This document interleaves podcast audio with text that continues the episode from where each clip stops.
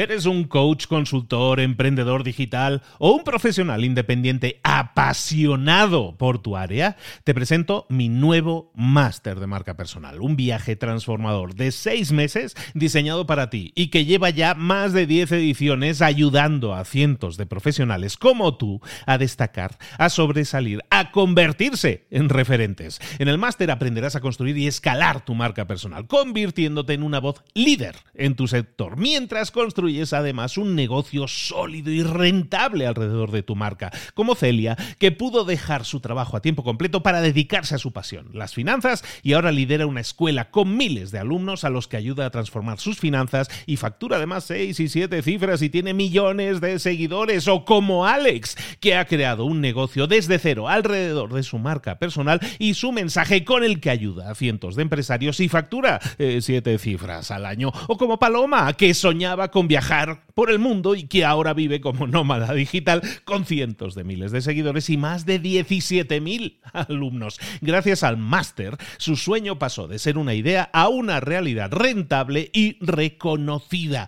Este es el momento de que tú también dejes tu huella, de influir y de vivir por fin de tu pasión. Visita librosparaemprendedores.net barra marca y descubre muchas más historias de éxito de gente que confió en nuestro método. En junio comenzamos además la nueva generación y añadimos más novedades, más servicios y más soporte que nunca. Únete a la élite de profesionales que ya están cambiando sus vidas. ¿Estás listo? ¿Estás lista para desarrollar tu marca personal y ser nuestra próxima historia de éxito? Pues visita librosparaemprendedores.net barra marca y comencemos. Hola, hola, esto es Mentor 360 y hoy vamos a ver cómo educar a tus hijos sin conflictos. ¡Comenzamos! Aquí comienza Mentor 360, el podcast que te trae los mejores mentores del mundo en español para tu crecimiento personal y profesional. El podcast que motiva desde buena mañana con Luis Ramos. ¿Qué tal, don Luis? Y con Juanma Ortega, y con Juanma Ortega, que tenemos aquí la suerte de contar con él, super top, siempre dándonos toda la energía y todas las pilas, Juanma Ortega. Juanma.com, buenos días para ti también. Buenos días, arroba libros para emprendedores. Bueno, eh, hoy, 14 de marzo, atención, es el día del número pi. Y además, el Día Internacional de las Matemáticas. Claro, entonces dice uno, ¿cómo educar a tus hijos sin conflictos en el día de las matemáticas? Vamos a ver, vamos a hacer un pequeño ejercicio de creatividad diario al intentar relacionar ambas cosas. A mí, matemáticas con hijos me suena a tardes de estudio a ponerme con él y, venga a sacar las matemáticas. Desde luego, cuando se tienen hijos se aprende a hacer matemáticas hasta con los gastos. También, porque el hecho de tener hijos anda que no es para hacer álgebra, ¿eh? Y, y los nuevos modelos de familia Mira, Luis, atención, imagínate. Pongamos el caso de una mujer que se separa con dos hijos y se junta con un hombre que tiene uno de una relación anterior. Ahora tienen juntos un cuarto hijo. Organiza eso en términos de, por ejemplo, preparar las vacaciones de Semana Santa. Porque claro, los hijos de las relaciones anteriores tienen que relacionarse con sus otros progenitores. Eso, amigos, son matemáticas. Aprendes a contar días con el calendario que da gusto. Haces álgebra y matemáticas. Vamos, el número pi, el número pi. Venga, hombre. Eso ya, los que somos padres separados ya nos suena vamos, a chino, ya, vamos. Y hablando de lo que vamos a estar hablando hoy, Juanma, que es de educar a tus hijos sin conflictos, yo te diría que incluso eso no es tan fácil como sumar dos y dos. Nunca dan cuatro. Nunca. Pero bueno. No es tan fácil. No, las matemáticas no salen ¿eh? cuando quieres educar sin conflictos. Pero hablabas de, esta pareja que tiene hijos y, bueno, el, invitado de hoy tiene mucho que explicar en ese sentido porque tiene cuatro. Ahí solo te digo eso. Y dos, y dos son de su pareja actual y otro de otra anterior y de, y, de otra futura también. Eso ya no. Ya no vamos a entrar en ese detalle, pero vamos que tiene ahí, tiene que negociar cada vacaciones y cada fin de semana con varias personas. No te digo. Las alternancias, amigos alternancias. Todo esto lo conocemos muy bien, este mundo, y seguro que vamos a profundizar en el tema hijos ahora muy bien gracias al mentor o mentora que nos trae Luis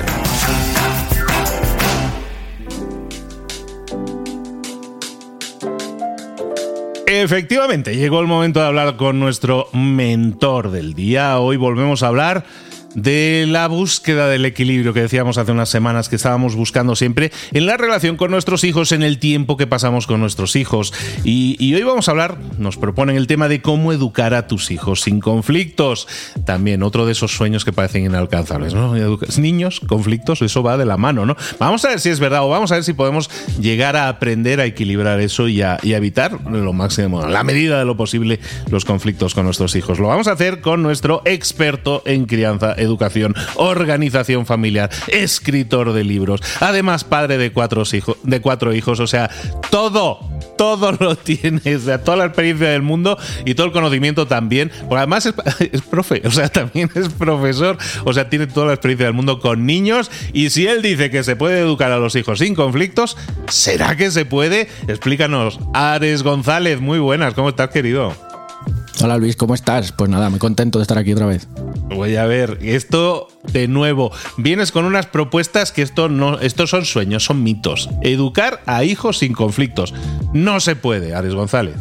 Bueno, hay que entender el conflicto. ¿Cómo entendemos el conflicto? El conflicto puede ser algo que nos quita energía, que, nos, que estamos mal y que hay muchísima tensión en casa, o podemos entender que es a donde yo voy en cierta manera, pues que efectivamente con tus hijos va a haber dificultades, porque te van a poner dificultades, da igual la edad que tengan, diferentes dificultades. Ahora, si en cierta manera nos preparamos, esos conflictos que íbamos a tener con ellos se convierten en pues, dificultades del día a día que vamos a saber resolver y que vamos a ir poco a poco manejando, ¿no? Entonces, bueno, hay que ir poco a poco, que esa es la idea, y que los conflictos no sean tan grandes y que se conviertan en dificultades. Vale, ¿y qué podemos hacer para evitarlo? O sea, un poco ya estabas definiendo qué es conflicto. Al final, conflicto va a ser que yo pienso de una manera o que pienso de otra, o que yo me gustaría que la cosa se desarrollara de una forma y la otra persona mm, dice, no, a mí no me parece bien, ¿no? Y eso pasa con niños, nos pasa con adultos, ¿no? Con adultos estamos más acostumbrados a debatir los temas. ¿Con los niños se debate o no se debate? Pues porque lo digo yo. Bueno, tendemos al porque lo digo yo, que venimos de una cultura del porque lo digo yo. Y ahora resulta que a los niños se les educa desde el respeto. Entonces les educas desde el respeto y el niño te dice, pues yo tampoco quiero lo que tú quieres decirme, porque te lo dice con mucho respeto. Y tú dices, pues yo sí quiero que lo hagas. Y entramos en un conflicto en el que lo que yo quiero y lo que tú quieres, y de ahí se hace una bola que a ver qué es lo que hacemos con todo esto. Lo que vengo a decir es que conflictos o, sea, dificultades va a haber con tus hijos, pero si entiendes cómo funciona un poco, que es lo que venimos a hablar hoy con los trucos que, os voy a ir dando, entonces esos conflictos que son grandes y que eh, nos hacen estar mal el día a día y que, y que nos pesan y que estamos llenos de estrés y que no llegas y que se hace todo bola, pues entonces se convierte en, bueno, pues hoy ya pasa esto con mi hijo y lo hemos gestionado, ya ha evolucionado, porque la dificultad es que no evolucionen esos conflictos, se hacen cada vez más grandes y todos los días, yo no paro de hablar con familias, me dicen, es que todos los días a la hora de ponerse los zapatos tengo una pelea, todos los días a la hora de vestirse tengo una pelea. Eso se puede reducir y se puede mejorar y entonces tu vida cambia completamente, porque claro, no es lo mismo levantarte sabiendo que no quieres llegar a la hora de ponerse los zapatos porque mm, tu hijo o tu hija se va a enfadar y ya quieres evitar esa pelea, que al final ah, dices, pues le pongo yo los zapatos y acabo antes, a tener que decir, bueno, pues se va a poner los zapatos sin ningún problema y estamos tranquilos, ¿no? Que un poco la idea es pues estar en casa bien, con bienestar, tranquilos, con calma, ¿no? A ver, estabas hablando de truquitos entonces, ¿qué podemos hacer para o trucos que nos propones para que para que los tengamos como un arsenal de herramientas, no quiere decir que los tengamos que aplicar todos, puede ser una combinatoria o según la situación utilizar unos u otros. Eh, ¿Cuál sería eh, algún truquillo que podamos utilizar para que estos conflictos no escalen a guerra mundial? Exacto.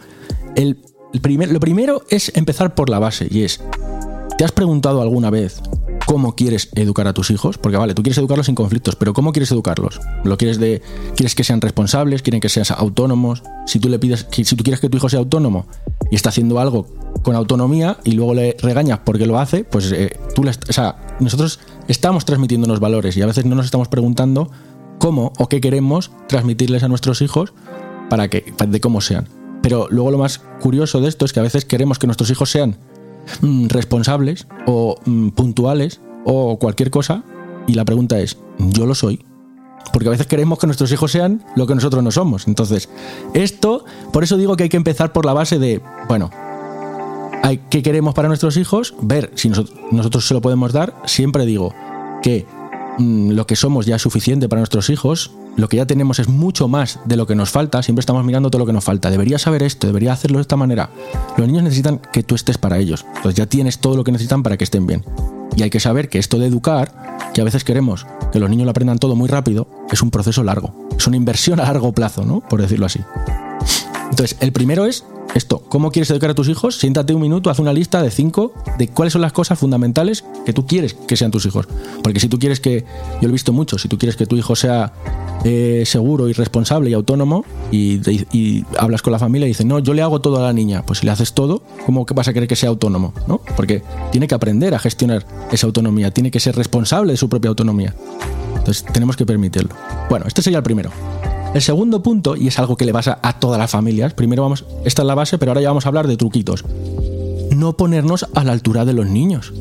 Porque se ponen a discutir con nosotros y nos convertimos en un niño de 2, 3, 7, 8 o 12 años y empezamos a discutir uno a uno y se pierde de la razón de, oye, ¿quién es el mayor aquí? ¿Quién es el adulto el que sabe por dónde va el asunto? No, no, no discutas con tu hijo en uno a uno.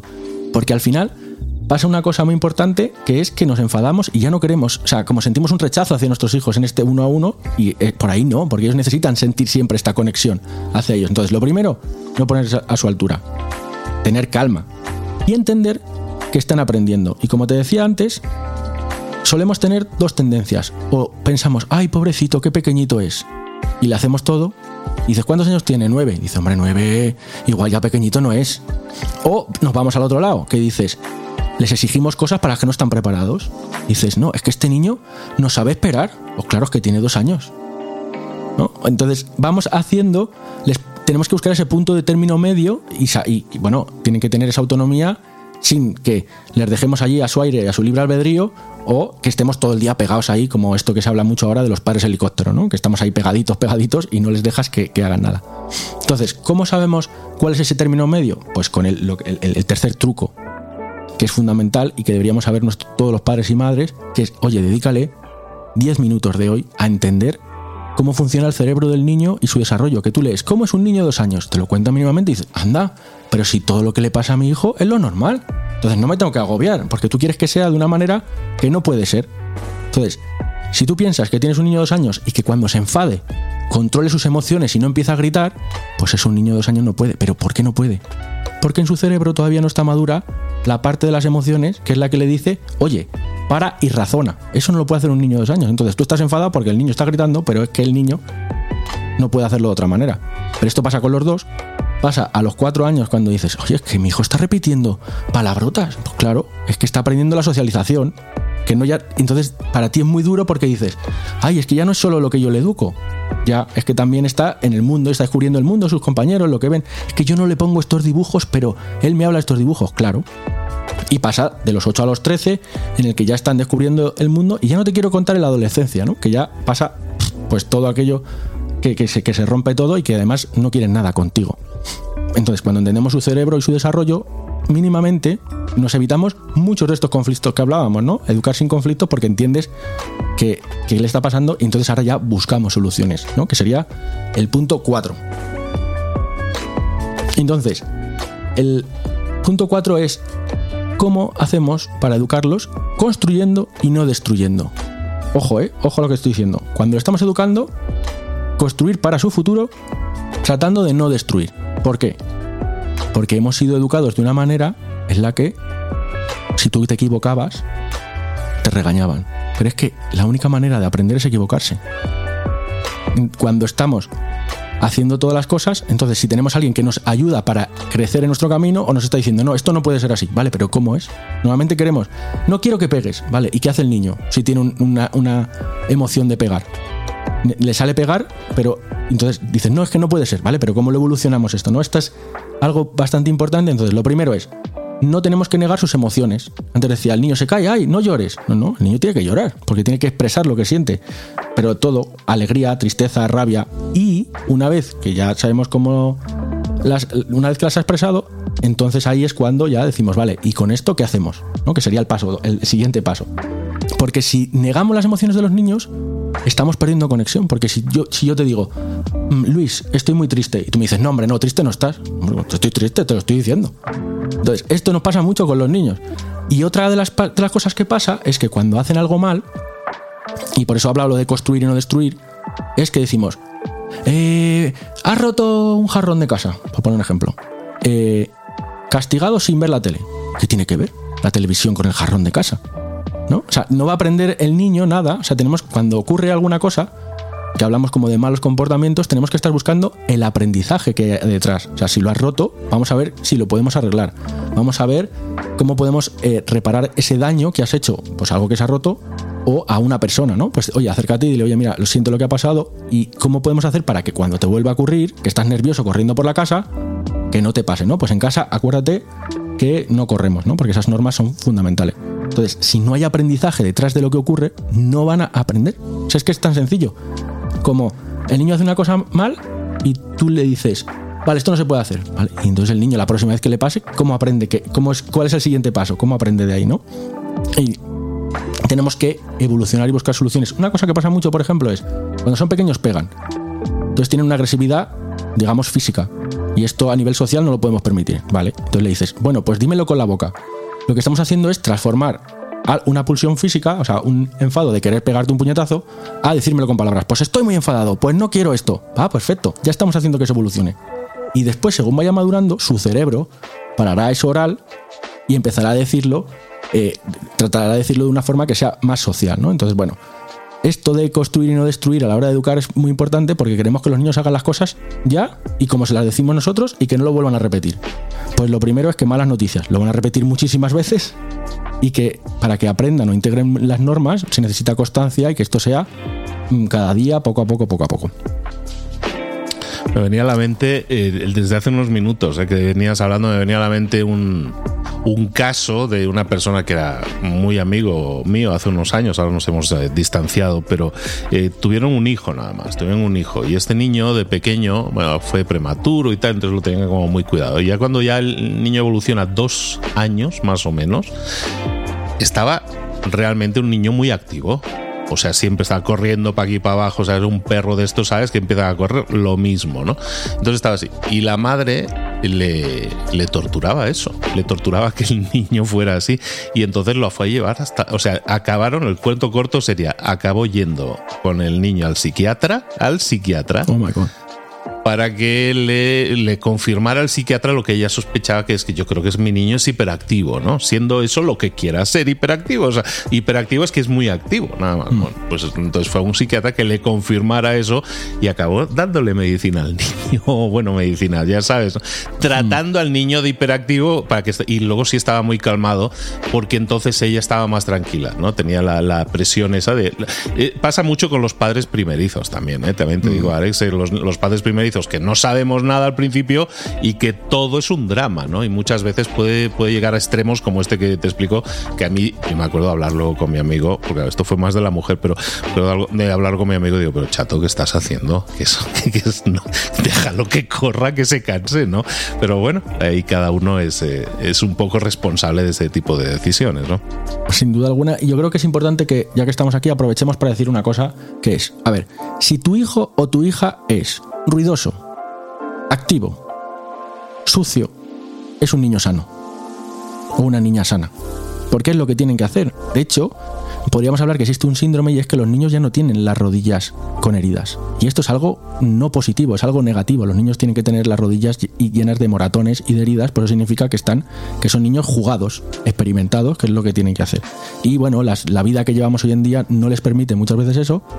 Y esto es de lo que, de, del permitirles ser que yo hablo mucho, es que los niños necesitan moverse, necesita expresar sus emociones, necesita, y esto a veces no se lo damos, y cuando no se lo damos, aumenta la irritabilidad que tiene en el día a día, entonces ahí sí que vamos a tener conflictos en casa y lo de educar sin conflictos sí que va a ser un mito, ¿no? Totalmente. El, tema, lo hablábamos el otro día contigo, ¿no? Del equilibrio de tiempo familiar.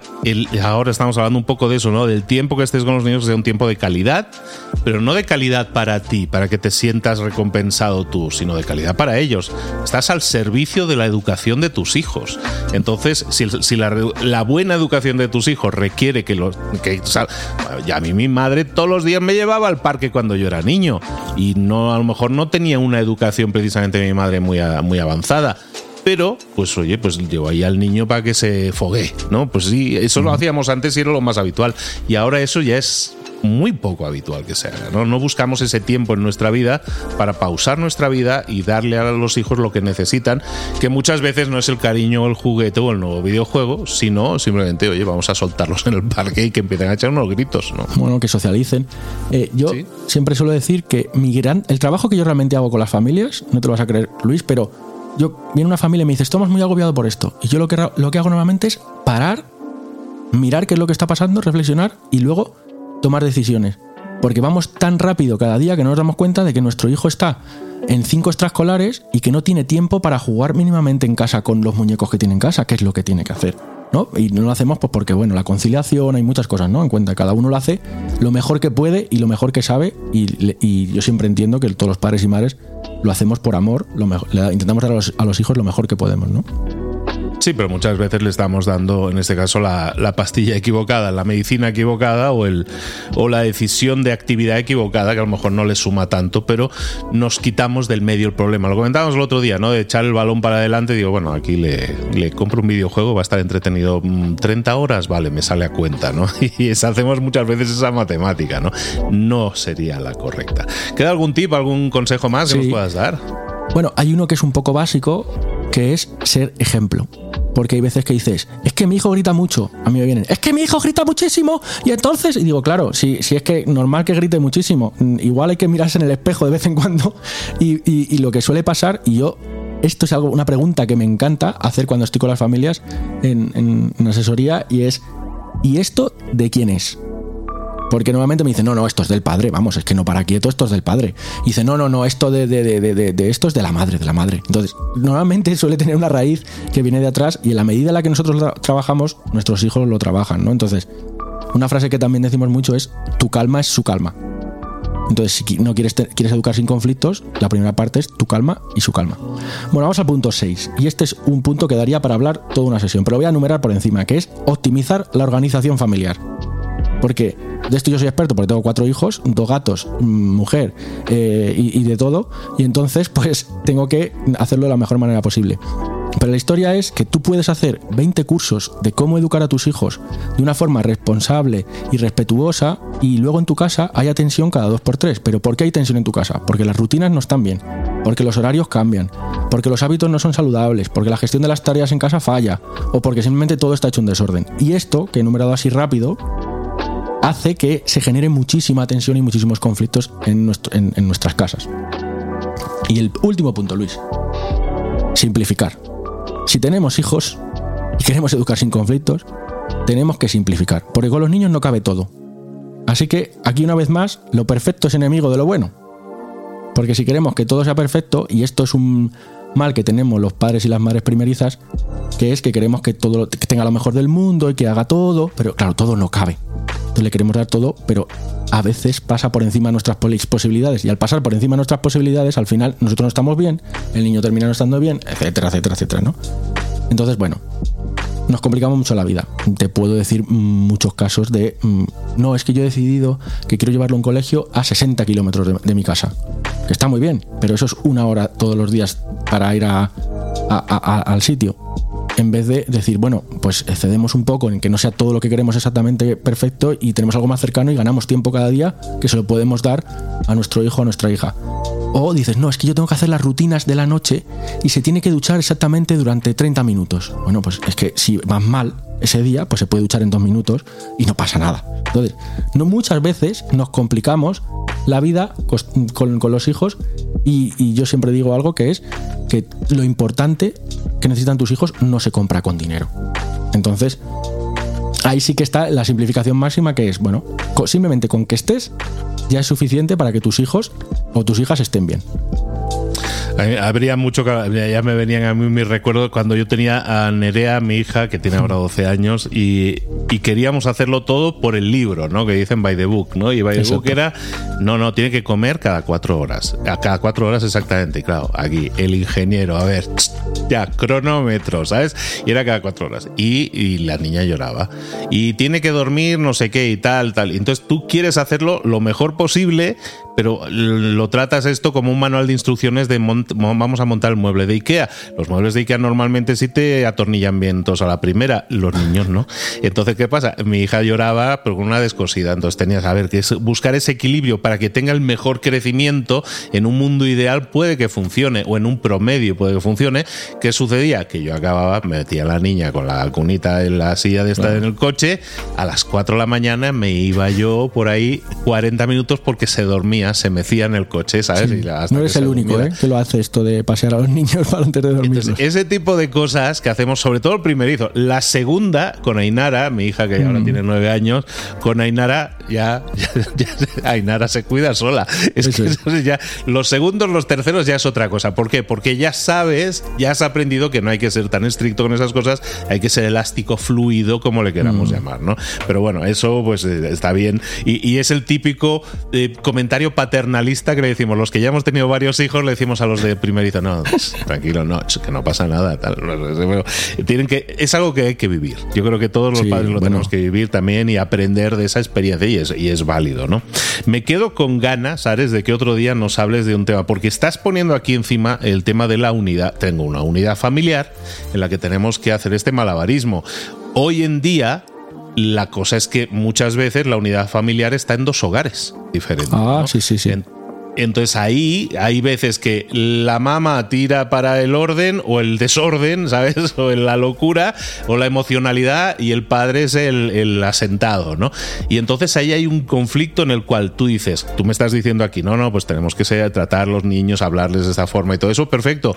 Pero es que luego van con su madre y hacen lo, hacen lo que les da la gana o le grita o le hace no sé qué se expresan de forma diferente el padre y la madre. Cuando están en el mismo hogar hay acuerdos, cuando no, a veces, muchas veces no los hay. Un día tenemos que hablar de eso, ¿eh? sí, esto de las familias separadas ¿eh? da para hablar.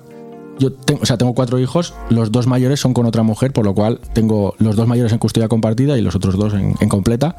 Y, y claro, eh, tienes que hacer ese trabajo. Lo voy a dejar, voy a soltar como una perlita y otro día, si quieres hablar sobre esto, pero cuando tenemos niños y estamos separados, que esto no es, eh, son circunstancias de la vida, porque tus hijos estén separados no es que estén mejor, ni porque no estén separados que estén mejor o peor, esto depende de la situación que tienen y, cómo estamos. Lo importante es que haya, y ojo a la frase que es una continuidad en el relato de la vida de tus hijos. O sea, que el relato de, la vida de tus hijos, esa historia que, se va narrando cada día, tenga una continuidad entre la casa del uno y la casa del otro, con diferentes elementos que podemos ver que son sencillos, que luego cada uno lo hace como mejor puede y no siempre es igual. Pero cuando tienen una continuidad del relato están más seguros y están más tranquilos porque, bueno, no es mm, una cosa y en el otro sitio otra cosa completamente diferente, entonces se tienen que ajustar a dos contextos diferentes y eso a veces vuelve un poco loco o un poco loca. Bueno, mientras esperamos que regreses Ares y te vayas eh, preparando y metiendo en el horno este tema, porque da para mucho, eh, es que es una realidad. no sé cuántos son las estadísticas, pero probablemente, no sé si el 30-40% de la población probablemente está mm. en, en, este tipo de situaciones. Es importante que lo hablemos también y no nos ciñamos solo a... O, que la gente pueda entender, es que esto que está explicando Ares a mí no me cuadra porque en mi caso es diferente, yo estoy en casas separadas. Eso también lo vamos a tratar aquí. Entonces, Ares, mientras tanto, ¿dónde te pueden localizar, saber más de ti, incluso contactarte. Sabemos que hay familias que te contactan para decir, ayuda, sálvanos, Ares González. ¿Dónde pueden hacerlo? ¿Dónde pueden enviar ese mensaje de ayuda, esa nota en la botella?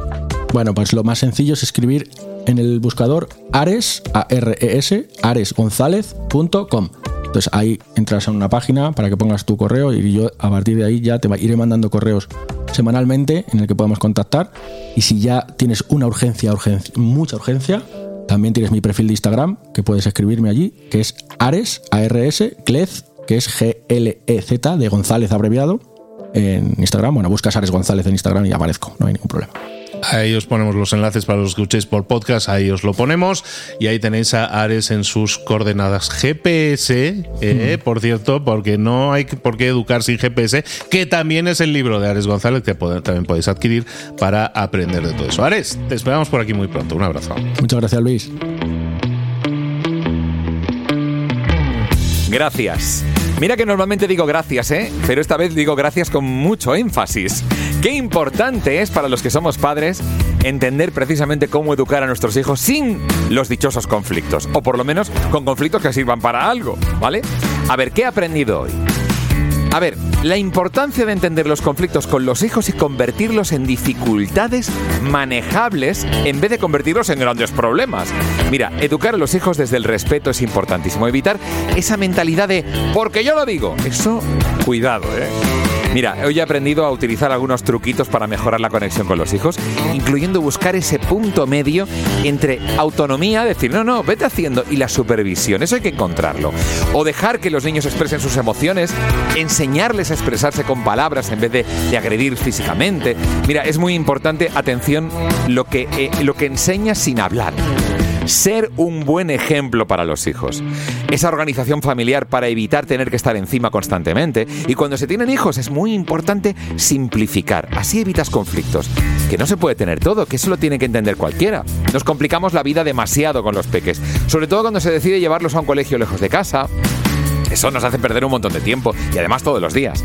Lo importante para los hijos no se compra con dinero, porque, claro, estar con ellos, en el fondo, siempre va a ser suficiente.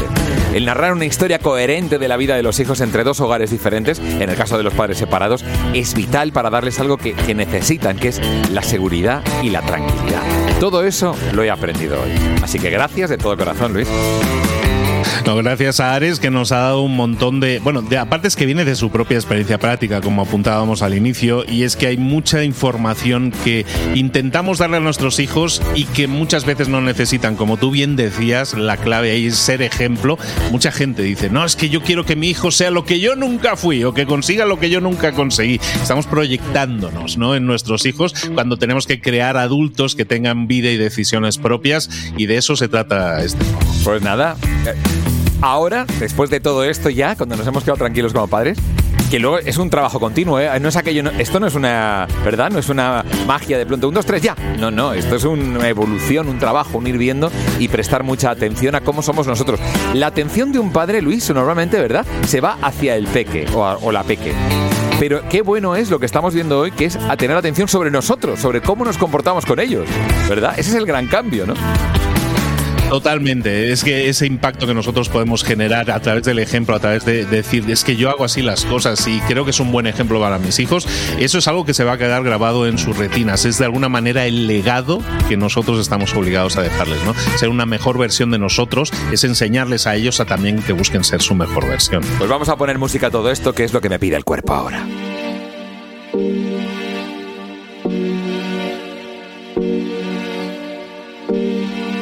No la conoces, se llama Ikana, Samma Gamla.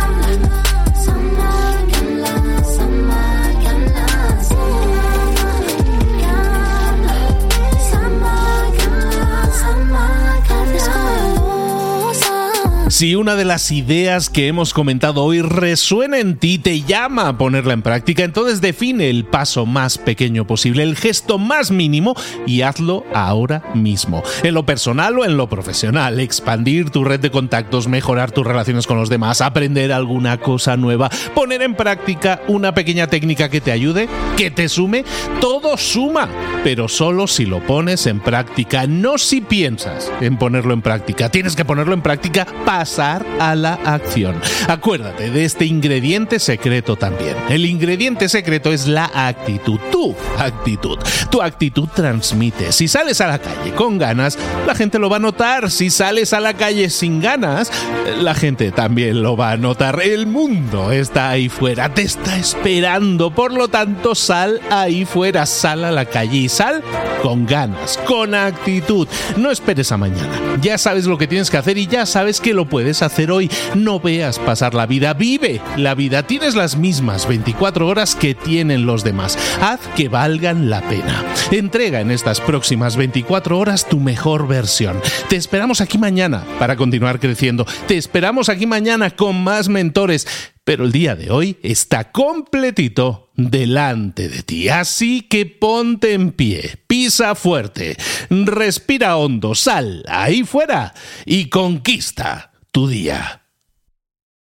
¿Eres un coach, consultor, emprendedor digital o un profesional independiente apasionado por tu área? Te presento mi nuevo máster de marca personal, un viaje transformador de seis meses diseñado para ti y que lleva ya más de 10 ediciones ayudando a cientos de profesionales como tú a destacar, a sobresalir, a convertirse en referentes. En el máster aprenderás a construir y escalar tu marca personal, convirtiéndote en una voz líder en tu sector, mientras construyes además un negocio sólido y rentable alrededor de tu marca, como Celia, que pudo dejar su trabajo a tiempo completo para dedicarse a su pasión, las finanzas, y ahora lidera una escuela con miles de alumnos a los que ayuda a transformar sus finanzas y factura además seis y siete cifras y tiene millones de seguidores, o como Alex, que ha creado un negocio desde cero alrededor de su marca personal y su mensaje con el que ayuda a cientos de empresarios y factura eh, siete cifras al año, o como Paloma, que soñaba con viajar viajar por el mundo y que ahora vive como nómada digital con cientos de miles de seguidores y más de 17.000 alumnos. Gracias al máster, su sueño pasó de ser una idea a una realidad rentable y reconocida. Este es el momento de que tú también dejes tu huella, de influir y de vivir por fin de tu pasión. Visita librosparaemprendedores.net barra marca y descubre muchas más historias de éxito de gente que confió en nuestro método. En junio comenzamos además la nueva generación y añadimos más novedades, más servicios y más soporte que nunca. Únete a la élite de profesionales que ya están cambiando sus vidas. ¿Estás listo? ¿Estás lista para desarrollar tu marca personal y ser nuestra próxima historia de éxito? Pues visita librosparaemprendedores.net barra marca y comencemos.